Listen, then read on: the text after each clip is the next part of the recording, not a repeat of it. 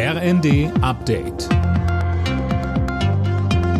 Stündlich neu. Auf den Punkt informiert. Ich bin Finn Riebesell. Guten Abend.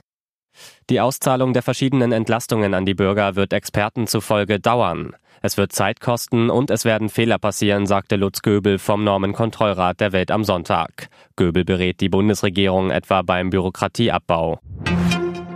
Die Null-Covid-Politik sorgt in China für immer mehr Frust. In der Hauptstadt Peking und auch in der Metropole Shanghai gab es größere Demonstrationen.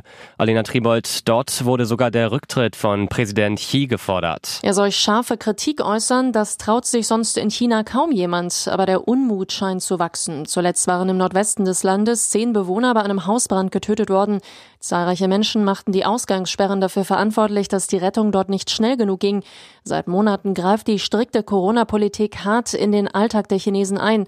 Ganze Städte sind abgeriegelt gilt, Fabriken schließen. Tägliche Corona-Pflichttests sind an der Tagesordnung. Weihnachtszeit ist Päckchenzeit. Die deutschen Paketdienste bereiten sich deswegen darauf vor, dass wieder mehr verschickt wird.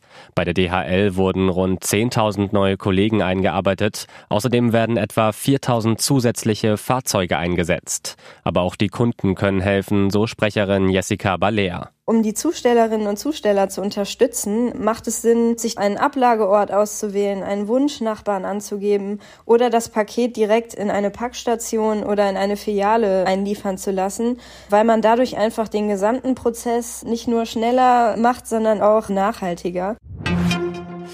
Die Ergebnisse der Fußball-WM. Kroatien, Kanada 4 zu 1. Kanada ist damit raus. Belgien, Marokko 0 zu 2. Japan, Costa Rica 0 zu 1. Damit kann Deutschland heute noch nicht vorzeitig ausscheiden. Alle Nachrichten auf rnd.de